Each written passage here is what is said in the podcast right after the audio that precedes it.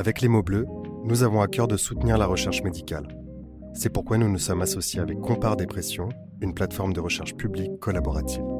Si vous vivez ou avez vécu une dépression, nous vous invitons à vous inscrire sur compare.aphp.fr pour faire avancer la recherche. Retrouvez le lien dans la description de cet épisode. Merci.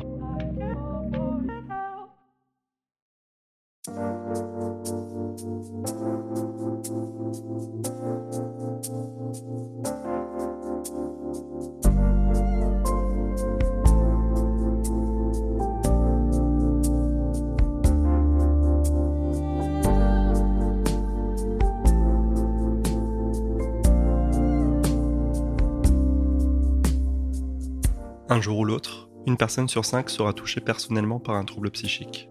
Statistiquement, il est donc quasiment certain que l'une ou l'un de vos proches connaîtra un jour un problème de santé mentale. Au-delà de la souffrance vécue par la personne touchée, qu'en est-il du ressenti de l'entourage, de la famille, des enfants? Dans les réunions associatives, on rencontre souvent des parents d'enfants souffrant d'une pathologie mentale. Les témoignages de filles et fils d'eux se font plus rares. Les enfants peuvent aussi remplir le rôle d'aidants, de proches accompagnants. Pour en parler, nous recevons aujourd'hui Paula. Elle a grandi avec une mère malade, comme disait son père. Et si les mots ont pu manquer à une époque, le tabou et la honte ont fini par être levés. Il aura pourtant fallu du temps pour que Paula trouve enfin la pièce manquante. La pièce qui lui permettra de faire la lumière sur son histoire personnelle et d'aborder ce sujet de façon plus sereine, en famille et à notre micro. Si vous ressentez un malaise important et que vous ne savez pas comment en sortir, n'hésitez pas à consulter un professionnel de santé ou à appeler le 3114 si vous pensez à vous faire du mal. En cas d'urgence, faites le 15. Vous écoutez Les mots bleus, un podcast de Place des Sciences. Bonne écoute.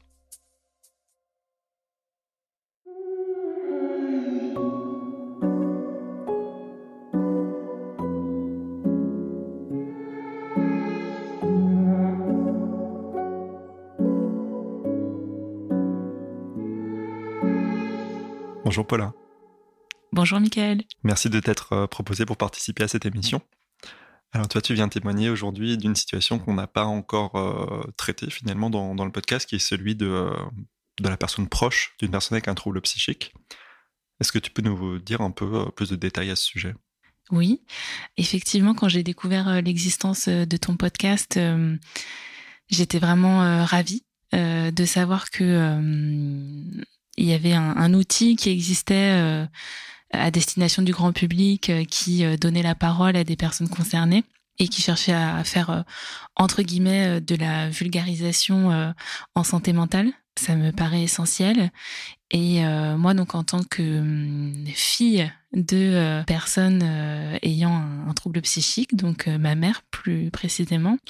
et donc en tant qu'aidante aussi à ces titres-là, je me suis dit que c'était vraiment très important que je puisse participer à cette dynamique parce que bah, aujourd'hui c'est via un podcast, mais moi, ça m'a beaucoup beaucoup aidé au cours de mon de ce parcours de pouvoir rencontrer des témoignages, notamment dans la littérature. Euh, voilà, ça m'a permis de me sentir euh, moins seule, de euh, voir que des choses que je considérais comme spécifiques à ma famille ou que je pouvais attribuer à la personnalité de ma mère, en fait, ne l'étaient pas du tout, et que c'est les souffrances que j'avais pu avoir par rapport à, à cette situation et à certains comportements euh, eh bien, j'étais pas la seule à, à, les vivre. Et puis bon, bah voilà, traditionnellement, euh, quand on se sent moins seul, la, la souffrance est, est, moins grande.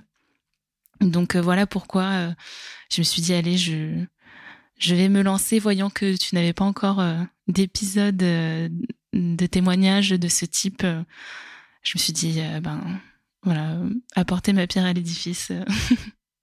Alors tu as dit le, mot d'aidante. Il y a une autrice que j'aime beaucoup qui s'appelle euh, Hélène Rossino, qui est médecin de santé publique et qui écrit justement un ouvrage sur euh, les aidants. Euh, est-ce que tu peux nous dire aussi, parce que c'est un mot qu'on entend assez fréquemment, ce que, ce que tu entends derrière le mot d'aidant? Ce que j'entends derrière le mot de aidant, ça va être d'être présent déjà auprès de la personne dans la longueur. assurer une, continuité, c'est-à-dire que ces personnes sachent que voilà, malgré la maladie et, les, épisodes difficiles qu'on peut collectivement traverser en raison de, celle-ci, ben, que la présence sera constante, en tout cas le, le plus possible. Et puis, ce que j'entends aussi par là, ben, c'est le fait d'essayer de d'accompagner la personne à trouver des ressources pour euh, qu'elle aille mieux, parce que en tant qu'aidant, ben, on n'est pas voilà professionnel de santé, euh, euh, chercheur en santé mentale ou ou autre, ou encore moins infirmier, même si en fait, de fait, on on, est amené à le faire aussi, et ça fait partie aussi du rôle des dents, mais mais ça devrait pas l'être justement, je pense ou en tout cas pas, pas autant que, que c'est le cas euh, la plupart du temps malheureusement. Pour moi, aidant, ça devrait être surtout euh, euh, être une présence et puis un accompagnement pour chercher des ressources extérieures au cercle familial.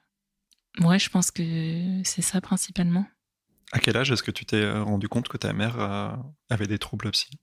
Je pense très jeune dans la cellule intrafamiliale, euh, c'était pas un tabou. En tout cas, euh, la maladie euh, mentale était pas un tabou puisque, euh, enfin, je saurais même pas dire exactement quand est-ce que euh, on m'a dit cette phrase On me l'a dit suffisamment jeune pour que je n'en ai même pas le souvenir. J'ai toujours eu conscience que ma mère était malade. Voilà, on me disait euh, ta maman est malade euh, et, du coup, si elle a des comportements qui parfois peuvent être insécurisants, déstabilisants, voire violents, pas envers moi bien sûr, mais envers elle-même ou, autre, il faut pas lui en vouloir c'est pas sa faute, euh, c'est la maladie qui veut ça, etc. Et donc, euh, si euh, il faut en vouloir à, quelqu'un ou quelque chose, c'est à la maladie. Donc voilà, j'ai eu conscience très tôt de, ça. En revanche, je dirais qu'il y a une deuxième étape qui a été quand j'ai connu plus précisément ce qu'elle avait exactement comme maladie et donc comme trouble psychique. Et ça, c'est arrivé beaucoup, beaucoup plus tard. Euh, ce qui euh, en fait est assez problématique, je pense, et a pu être euh, la cause aussi de pas mal de souffrances. Bah, chez moi ou chez, des membres de ma famille, puisque le mot de, bipolaire, bipolarité, qui a été dans un premier temps le diagnostic posé sur la maladie mammaire, je l'ai connu et j'ai pris conscience que ça s'appliquait à notre situation euh, quand j'avais euh, plus de plus de 20 ans et à l'occasion d'une thérapie que je menais euh, moi-même. donc voilà, très très tardivement.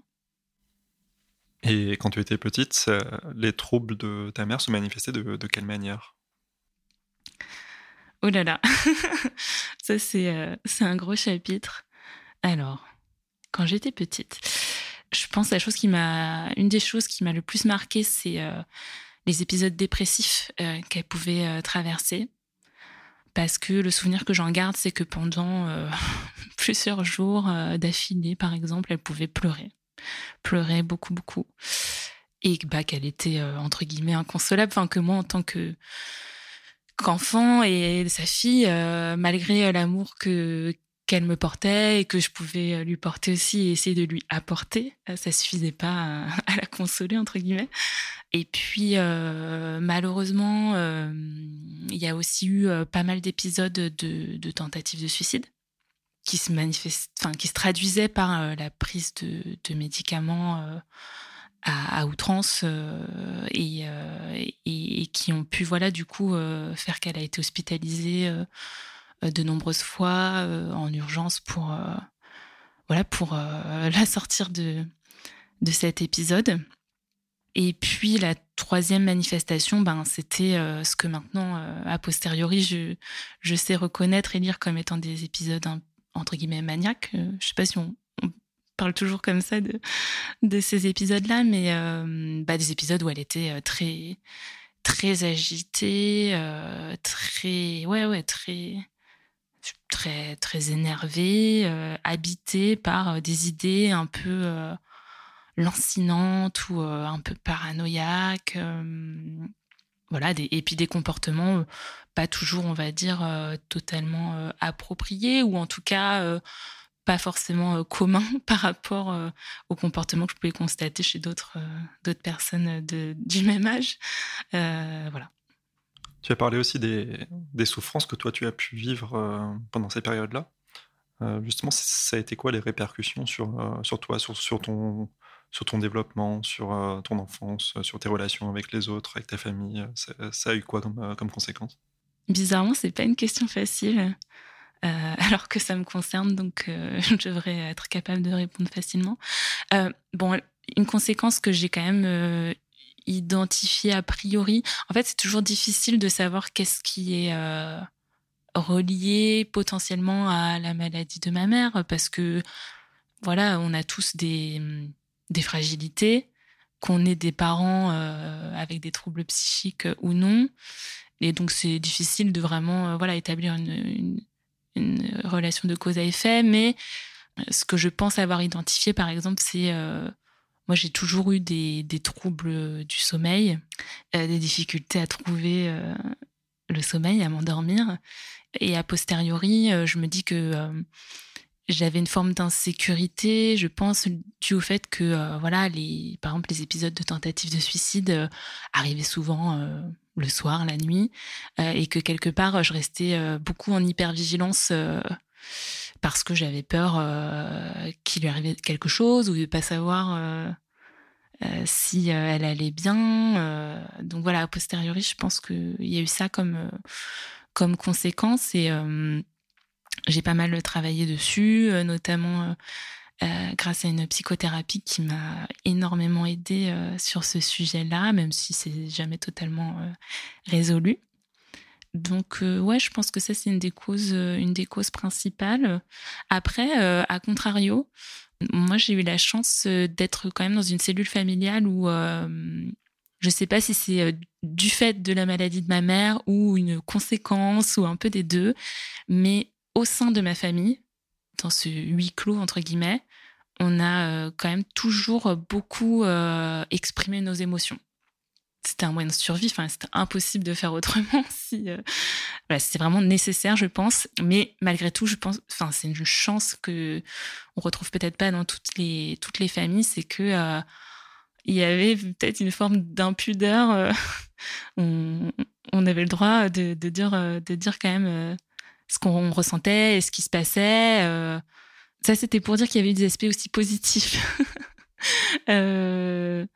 ouais, ça, je pense que ça découle de la maladie, mais que, euh, mais que finalement, c'est une, une chance et que euh, malgré les situations très difficiles qu'on a traversées euh, tous les trois, ma mère, mon père et moi, notre immense force, c'est, c'est ça, c'est le, le, fait de pouvoir parler à cœur ouvert et, et entre nous d'être assez honnête sur ce qui se passait. Tu parles de cette euh, transparence quand il s'agissait de, parler des émotions, du vécu, qui s'oppose pas mal aussi au, bah, tabou qu'il y avait autour de, la maladie de ta mère. Comment est-ce que tu vivais justement ce, flou? Est-ce que tu te posais des questions ou est-ce que euh, tu faisais un peu avec euh, tu, le ressentais comment justement ce, flou autour de, la maladie? Effectivement, déjà, avant de, te répondre vraiment sur ce sujet-là, je trouve ça intéressant de souligner effectivement le, paradoxe euh, ou la contradiction qu'il pouvait y avoir entre le fait que au sein de la cellule familiale, euh, les choses étaient euh, dites.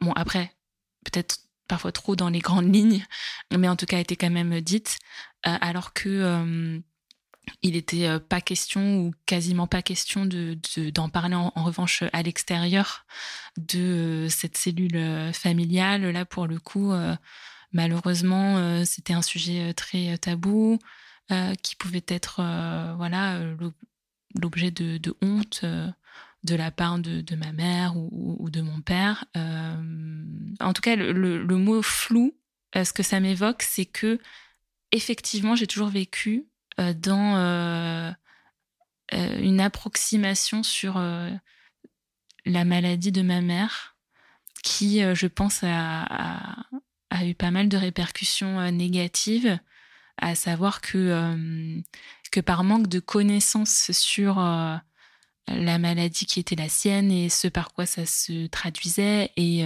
encore moins la manière dont ça pouvait se traiter ou s'accompagner, ben j'ai toujours eu le sentiment d'être vraiment engluée dans cette dans cette dynamique qui était donnée par par sa maladie et d'être entre guillemets le mot est un peu fort mais aliénée par par cette, euh, cette maladie euh, qui n'était pas la mienne, qui ne m'appartenait pas, mais que j'avais tellement de difficultés à décrypter, comprendre, euh, anticiper, que ouais, ce flou a, je pense, eu pas mal de ouais, d'aspects délétères. Et en plus, je pense que ça a fortement participé aussi du tabou qu'on évoquait, c'est que comme euh, je n'avais pas d'idée euh, précise de la maladie qui était la sienne et du fait que en fait c'était euh, très documenté scientifiquement connu dans en tout cas un cercle médical et scientifique très largement.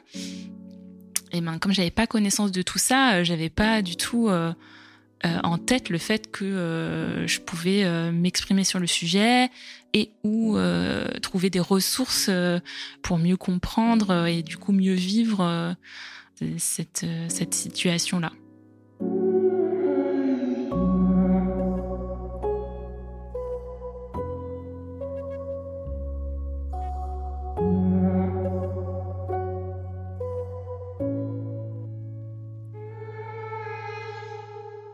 Tu parlais de, ressources à l'instant. Euh, il une ressource qui est souvent importante, c'est celle de pouvoir parler à quelqu'un. Tu es fille unique. Euh, est-ce que ce sont des choses dont, tu pouvais parler en dehors du cercle familial finalement?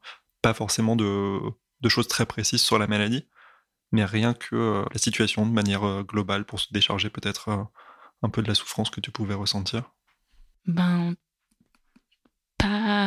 pas, jusqu'à très tard. Euh, malheureusement, puisque euh, non, étant, euh, étant enfant ou même adolescente, j'avais intégré le fait que il ne fallait pas en parler en dehors du, du cercle familial pour ne pas stigmatiser ma mère qui souffrait déjà beaucoup de, sa maladie, de la situation et qui, comme je le disais, pouvait malheureusement euh, en avoir euh, honte. Euh, et, et, mon père aussi, quelque part.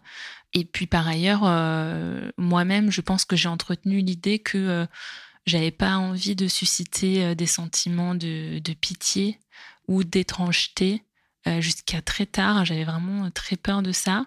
Et donc, ce que je voulais à, tout prix, c'était ben justement en parler vraiment le moins possible jusqu'à assez tard. Ça prenait déjà tellement de place dans ma vie familiale, ce qui, euh, voilà, plus on est jeune, plus euh, ça constitue une partie importante de notre vie. Donc, euh, bah, en dehors de, de, la maison, à l'école ou au collège ou dans les activités extrascolaires avec mes amis, c'était vraiment pendant longtemps la dernière, dernière chose au monde, au contraire, dont je souhaitais parler. Donc, je pense que ça a été à double tranchant ça aurait été probablement bien effectivement que je puisse avoir euh, des personnes euh, avec qui en, parler étant plus jeune. Et d'un autre côté, euh, ben ça m'a permis aussi de me construire une identité autre. Et ça, je pense que c'est aussi hyper important. Donc, donc voilà. Et après, par contre à la fin de l'adolescence, euh, j'ai commencé, entre guillemets, un peu, euh, je pense, à me, rebeller contre cette idée euh, qui m'avait été un peu inculquée chez moi, consistant à, à, penser que qu'il fallait voilà, ne surtout pas en parler, avoir honte, etc. Et puis aussi, à la fin de l'adolescence, j'ai eu la chance de rencontrer des, des amis pour qui la santé mentale n'était pas du tout tabou.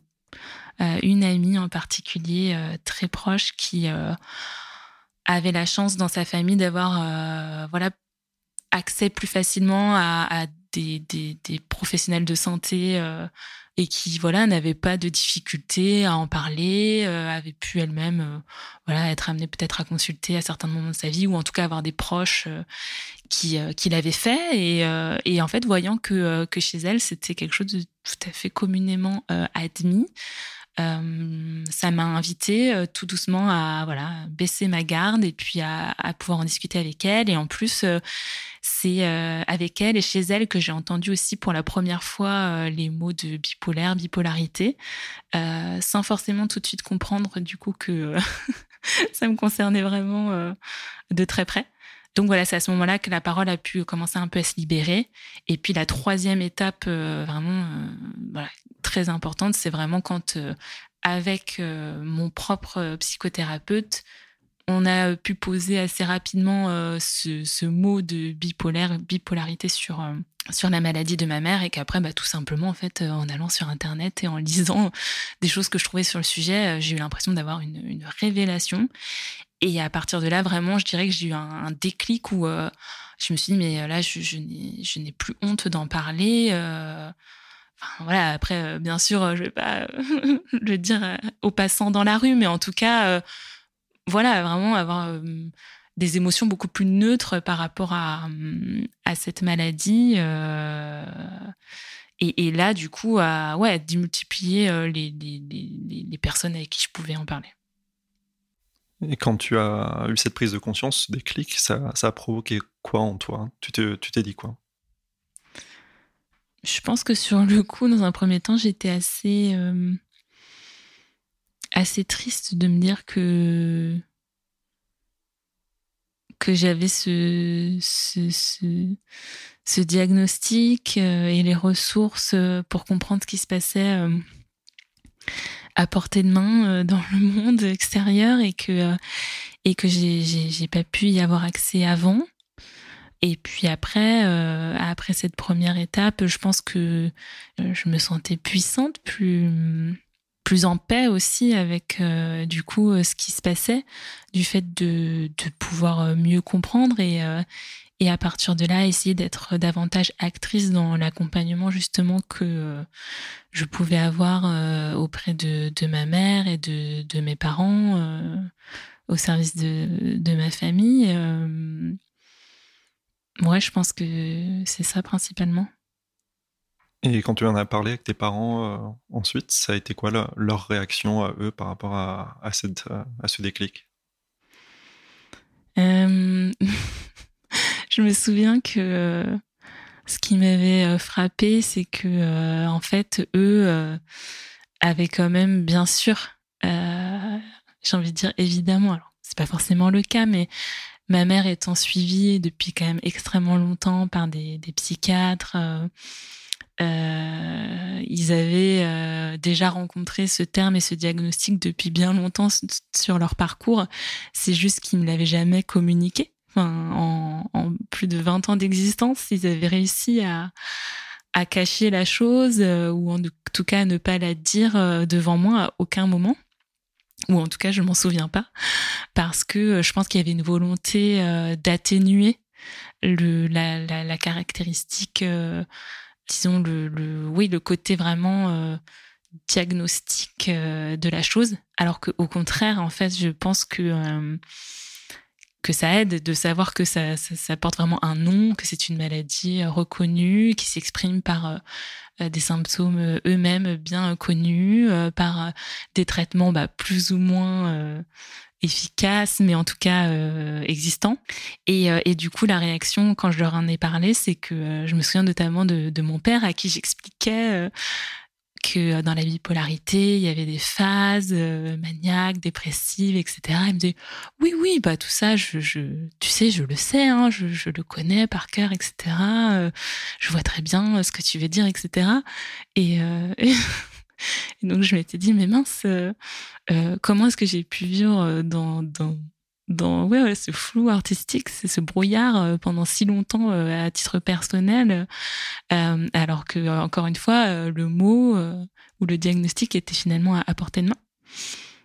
Et puis ma mère, je me souviens pas très bien quand je lui en ai parlé, mais je pense que bah elle était voilà pas pas opposée en tout cas à l'idée qu'on qualifie sa maladie de la de la sorte. Euh, mais voilà, en tout cas, ce que ça exprime, euh, le fait que tous les deux euh, avaient conscience de, ce diagnostic-là et qui m'en ont pas fait part, c'est que même vis-à-vis de moi, il y avait ouais une forme de de, de honte internalisée, je sais pas comment dire, intériorisée de leur part qui fait que, voilà même avec leur propre fille ils n'avaient pas voulu dire le mot. Et puis je pense que même entre eux enfin pour ma mère pour mon père et puis pour notre famille ils pensaient que c'était bon de, pour atténuer la chose euh, employer des mots euh, voilà un peu plus vagues euh, comme ta maman est malade, elle, elle a pris des médicaments, tout un champ lexical qu'on avait développé entre nous, qui, on le savait, désignait des choses, voilà, plus plus graves, mais ou plus précises, mais voilà, qui étaient c'était des, euphémismes. Et je pense que c'était aussi une volonté d'atténuer euh, la brutalité euh, voilà de certaines situations euh, mais du coup voilà l'aspect négatif c'est que ça ça pouvait trop ben les, dissimuler ou empêcher de bien les appréhender ce qui s'est passé, c'est que ça a vraiment ouvert le dialogue entre nous, pour le coup, de manière très franche et adulte. Euh, puisque bah, j'étais moi-même du coup une jeune adulte, donc il n'était plus question euh, euh, de, parler par euphémisme. Maintenant qu'en plus j'avais enfin conscience réellement de, de, ce qui se jouait, et à partir de là, ben on a pu en parler de manière beaucoup plus transparente tous les trois et commencer en fait, je trouve, à, vraiment trouver davantage de, ressources dans le corps médical ou même euh, à l'extérieur. Enfin, euh, et, moi, j'ai l'impression qu'à ce moment-là, on a passé vraiment une étape dans euh, l'accompagnement et la prise en charge de la maladie de ma mère, qui a abouti relativement peu de temps après sur une forme de stabilisation. Donc, donc voilà, extrêmement positif. C'était il y a combien de temps ça?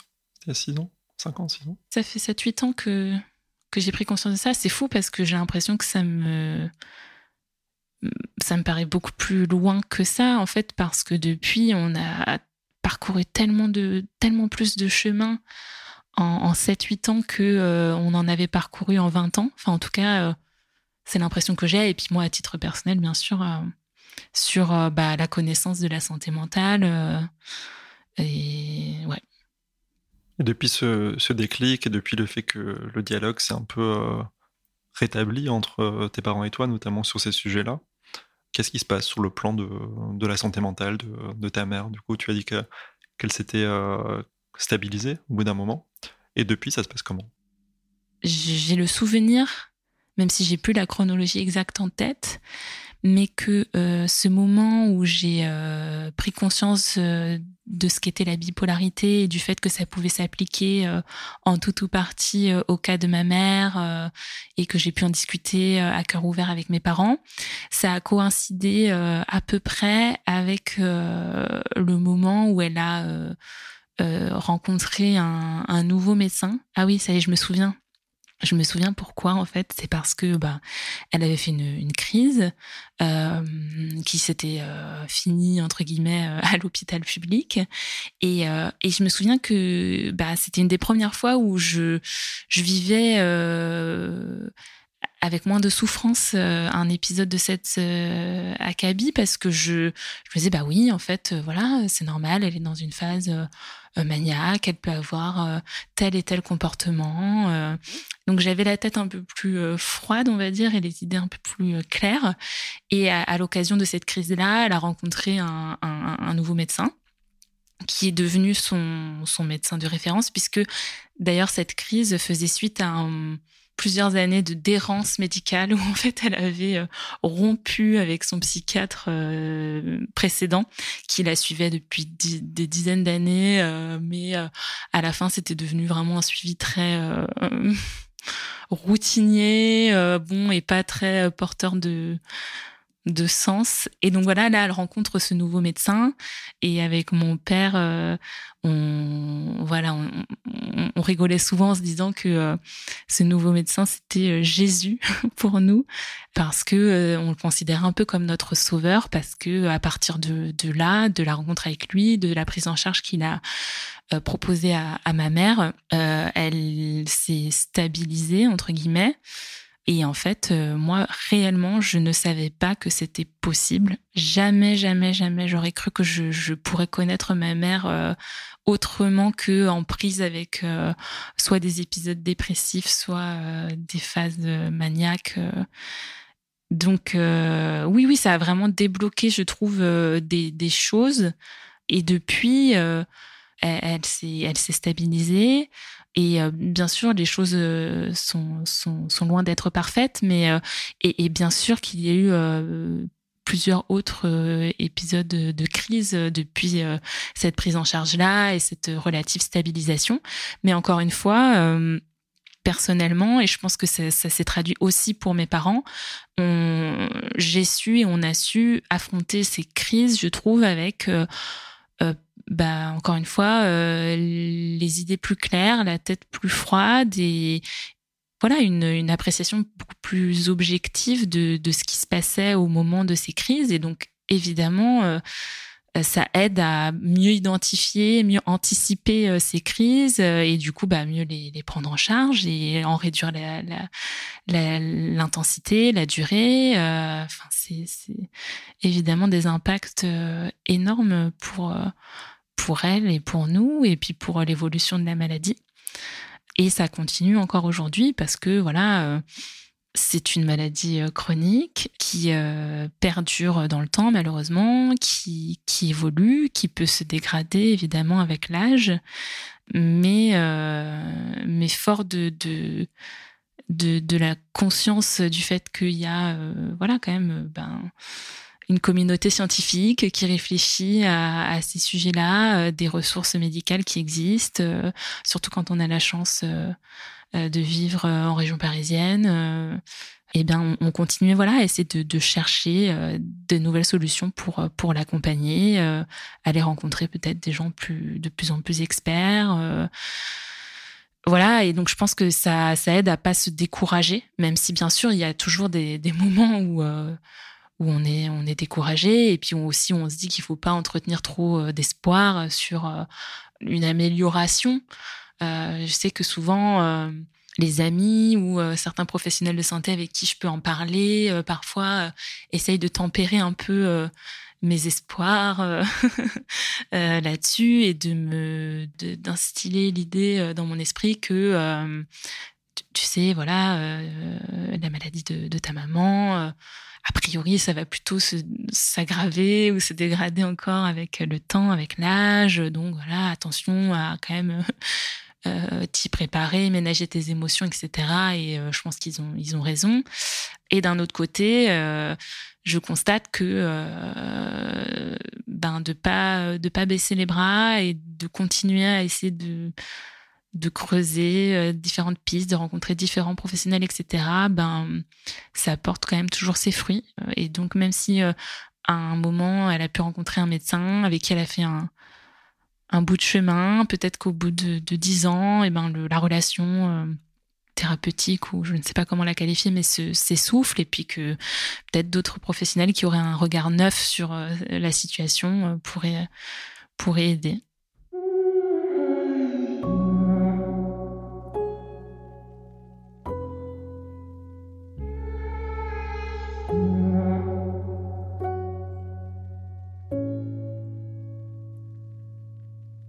Sur ce regard neuf, tu nous avais parlé aussi euh, avant l'entretien d'une requalification du diagnostic. Toi, tu as découvert il y a, quelques années euh, justement euh, le mot qu'il fallait employer pour parler de, la santé de ta mère, qui était donc le mot de, trouble bipolaire. Et il se trouve que ce mot finalement n'était pas forcément adapté à sa situation. Est-ce que tu peux nous dire un peu qu'est-ce qui s'est passé? Donc effectivement, le mot bipolaire, bipolarité a été une révélation parce qu'il a euh, en partie servi à, définir euh, certains comportements qu'elle pouvait avoir. Elle est amenée euh, à rencontrer différents professionnels du fait qu'on souhaite continuer à approfondir et à améliorer la prise en charge de sa maladie. effectivement, elle a rencontré récemment une équipe pluridisciplinaire euh, qui a fait une évaluation un peu globale de de, sa maladie et de son, historique. Et donc récemment, ils ont entre guillemets remplacé le diagnostic de bipolarité par celui de trouble schizoaffectif que personnellement je n'avais jamais entendu. Je pense que dans le, spectre des maladies euh, mentales, des troubles psychiques, voilà, il y a beaucoup de choses qui font peur euh, à tout le monde, hein, mais euh, et la schizophrénie, je pense que c'est peut-être voilà une des maladies malheureusement la plus stigmatisée, qui fait l'objet de du plus d'idées reçues.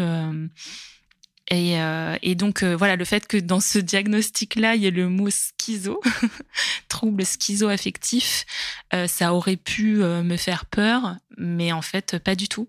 Du fait que ces dernières années, ben, j'ai justement un peu appris et, lu des choses sur la santé mentale. J'avais de toute façon euh, conscience qu'il y avait une forte porosité entre les différents troubles psychiques.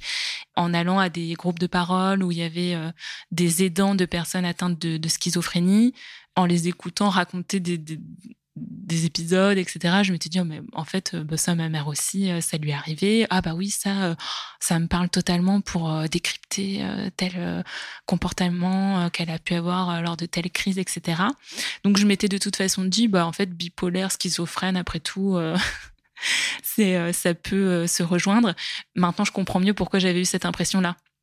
C'est parce que finalement, voilà, la bipolarité était peut-être pas le bon qualificatif pour pour ce qui lui arrivait. Et donc, euh, les troubles schizoaffectifs, euh, c'est donc euh, avoir pas mal de symptômes de la bipolarité, donc avec ces phases notamment dépressives et maniaques, mais auxquels peuvent s'ajouter également certains symptômes qu'on retrouve dans la schizophrénie, comme des crises psychotiques, donc des, des, bouffées délirantes ou des choses de ce type, qui effectivement sont des choses que, que ma mère avait déjà pu rencontrer. À ton avis, qu'est-ce qu'on peut faire pour, euh, pour lever le tabou sur les, sur les troubles psychiques? Une solution simple, efficace et euh, éprouvée, euh, en parler. Donc c'est d'ailleurs pour ça que j'ai souhaité témoigner dans ce podcast. et donc, bah voilà, en, parler au grand public, assez proche. alors, plus compliqué dans le monde professionnel. Euh, moi-même, je crois que j'ai quasiment jamais franchi le pas, à part peut-être avec des collègues qui sont en fait euh, devenus des amis ou étaient déjà des amis. Évidemment, euh, la littérature, le cinéma ou même la musique, enfin voilà, les différents types d'art peuvent jouer un rôle énorme, bien sûr, dans cette sensibilisation, vulgarisation. J'ai j'ai rencontré euh, la plume de Delphine de Vigan dans euh, Rien ne s'oppose à la nuit. Et euh, ça a été vraiment un, choc de autant pouvoir m'identifier à voilà un, témoignage bah, qui est très très littéraire, romancé, etc. Bien sûr, mais mais, dont on sent bien toute l'authenticité qu'il y a derrière. Par exemple, à titre personnel, ça m'a été vraiment très très très utile euh, déjà pour me sentir euh, moins seule et puis euh, voilà me rendre compte encore une fois que que plein de choses que je, je, pouvais associer à la personnalité de ma mère non relevaient de la maladie. Et, et d'ailleurs ça m'a donné envie de, de de me documenter encore davantage. C'est pas forcément si évident que ça de se documenter quand, enfin quand c'est pas voilà son métier ou qu'on n'a pas énormément de temps à y consacrer. Mais, mais ça m'a donné envie, en tout cas, voilà, de me documenter plus en me disant, euh, ça me permettrait de tellement mieux comprendre euh, ma mère et, puis plein de choses que j'ai vécues. Est-ce que tu considères que ça a été facile de trouver des ressources euh, sérieuses, crédibles, sur Internet, dans les livres ou ailleurs? Ou est-ce que c'est encore compliqué aujourd'hui de trouver des, informations fiables sur la santé mentale? Non, je trouve que c'est encore assez difficile. J'ai l'impression que, à part si on peut y consacrer quand même pas mal de, son temps, c'est pas forcément évident. Dans la littérature, euh, il y a quand même de plus en plus de choses, mais euh, voilà, connaître tel ou tel ouvrage qui est sorti, euh, c'est un peu du bouche à oreille.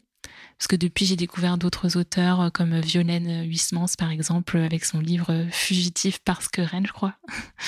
enfin voilà, ou d'autres d'autres auteurs, même de BD comme la BD Le Perroquet.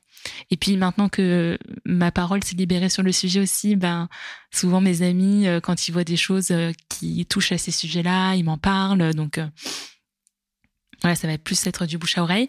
Mais euh, mais non, sinon je trouve que c'est pas euh, c'est pas évident de de d'avoir vraiment beaucoup de documentation approfondie sur le sujet qui décrirait par exemple assez finement les diagnostics, enfin les les symptômes pardon, et puis même les traitements.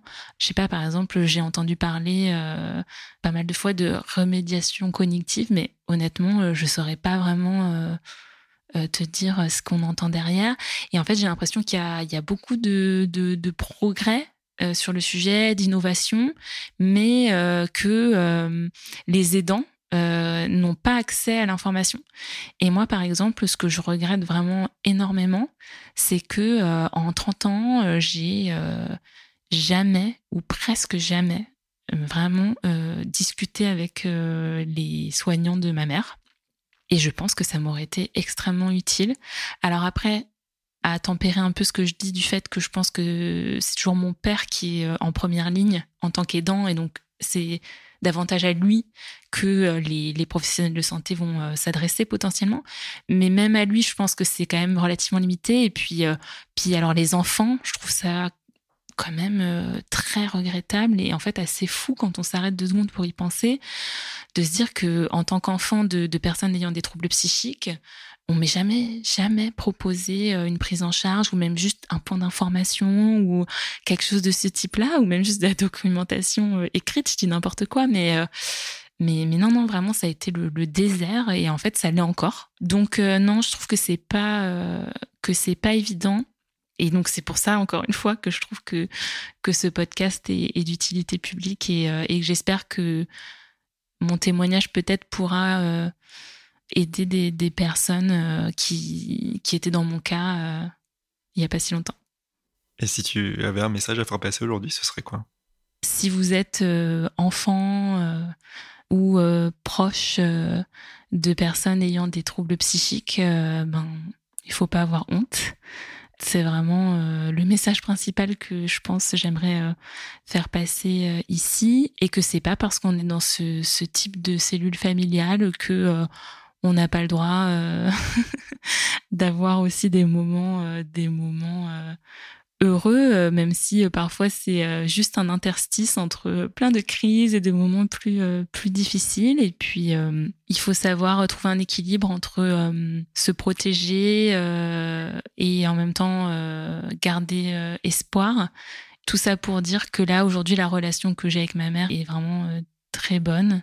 Et même si bien sûr sa maladie altère les, les formats de discussion qu'on peut avoir ou les activités qu'on peut avoir ensemble, malgré tout, euh, on continue euh, voilà, de tisser une relation euh, très, très forte et de l'entretenir. Et, et je suis moi-même aujourd'hui maman d'une petite fille qui va avoir un an. Et, et par exemple, pour vous dire que la vie réserve beaucoup de surprises, Ma fille, elle est née après euh, un an et demi de d'épidémie, euh, de, crise sanitaire, de confinement, qui ont euh, très fortement dégradé l'état de ma mère. J'en étais arrivée à un point où je me disais bon bah je je je vais peut-être commencer à faire un peu le deuil de cette relation. Déjà à l'annonce de ma grossesse, puis à la naissance de ma fille, Vraiment, ma mère s'est révélée euh, comme si elle s'était euh, réveillée, était sortie de, de sa torpeur euh, due à la crise sanitaire pour renouer avec une partie d'elle-même que j'avais pas vue depuis, depuis longtemps. Aujourd'hui, ce que je pourrais dire de, de la relation avec ma mère et de, de comment les choses évoluent, finalement, on peut être vraiment ouais, surpris par les ressources de la personne aussi, qui existent et qui demandent juste à être révélées par des, des situations. Si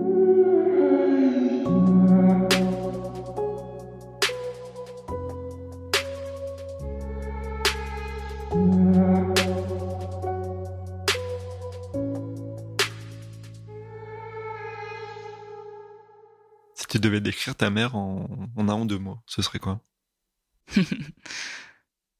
Bon, évidemment, un ou deux mots, c'est pas facile. Les gens vont trouver ça vraiment très bizarre ce que je vais dire. mais j'aurais envie de dire joyeuse et, et sensible. Et euh, je pense que si je choisis ces deux mots, euh, c'est vraiment euh, par amour pour elle, enfin assez révélateur de l'amour que je lui porte parce que en vrai, on peut pas dire que que ces dernières années ou même ces dernières décennies, la joie soit l'émotion qui l'ait la plus traversée. Mais moi, avec mes yeux de, de petite fille ou de fille, c'est vraiment bah, les souvenirs les plus précieux du coup que que, que j'ai envie de garder d'elle. Et, euh, et en fait, euh, quand elle est traversée par la joie, euh, je me dis toujours que bah ça, j'ai envie de lui attribuer à sa personnalité. Et je pense qu'elle a réussi en plus à, à me la communiquer, cette espèce de joie et d'enthousiasme qui d'ailleurs, je pense, des fois, parfois, euh, arrivait aussi en, crise, en période maniaque. Puis sensible, évidemment, sensibilité, ben, bien sûr, qui euh, est très forte chez elle et euh, et voilà et qui pareil malheureusement peut peut-être davantage se manifester euh, pendant les, périodes de, dépression mais mais qui sont malgré tout bah une, grande grande qualité humaine et pareil que, que je pense elle elle a pu me, me transmettre. Est-ce que tu as des ressources à partager avec nous? Oui. Ben, je recommande euh, chaudement la lecture donc de Rien ne s'oppose à la nuit de Delphine de Vigan euh, et également euh, en deuxième intention de Fugitif parce que Reine de Violaine Huysmans et donc de la BD Le Perroquet pour tous les enfants de personnes ayant des troubles bipolaires ou, ou apparentés. Et puis personnellement, à un moment où j'avais besoin de euh, d'aide, de parler. Euh, je me suis rapprochée de l'organisation UNAFAM, euh, qui est une association qui organise notamment des groupes de parole d'aidants, de personnes ayant des troubles psychiques. Ça m'avait aussi beaucoup aidé. déjà donc à se sentir moins seule et puis comme je disais à, identifier des comportements euh, chez soi, euh, chez nos proches euh, qui sont en fait dus à la maladie. Et puis l'UNAFAM fait aussi des formations qui en fait ont pour but de justement faire connaître les ressources, toutes les ressources qui existent, qui en fait sont assez nombreuses dans le domaine de la santé mentale ou, de l'accompagnement. Donc voilà ce que je peux recommander notamment. Merci Paula d'avoir participé à cette émission. Euh, c'est un sujet qui est très important, celui des, proches de personnes concernées par la maladie psychique, on les entend peu, euh, surtout les enfants. Merci d'avoir partagé avec nous cette expérience et on te souhaite euh, tout le meilleur. Un grand merci à toi.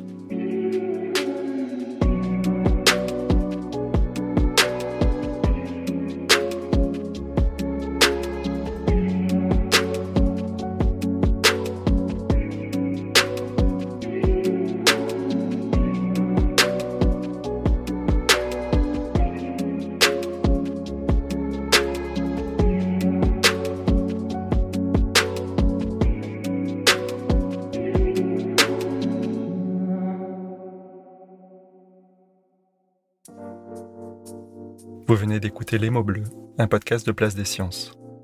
La musique a été composée par Alex Rocher, les illustrations sont de Manon Combe. Si vous souhaitez partager votre expérience avec nous, vous pouvez nous écrire à podcast.placedesciences.fr. Si cet épisode vous a plu, n'oubliez pas de vous abonner et de nous laisser des étoiles sur votre plateforme d'écoute préférée. Encore une fois, si vous vous reconnaissez dans un témoignage ou ressentez un mal-être psychique et avez besoin d'en parler, N'hésitez pas à consulter un professionnel ou à vous rapprocher des associations de patients. Des ressources sont également disponibles sur notre site placedesciences.fr. Merci encore et à très bientôt.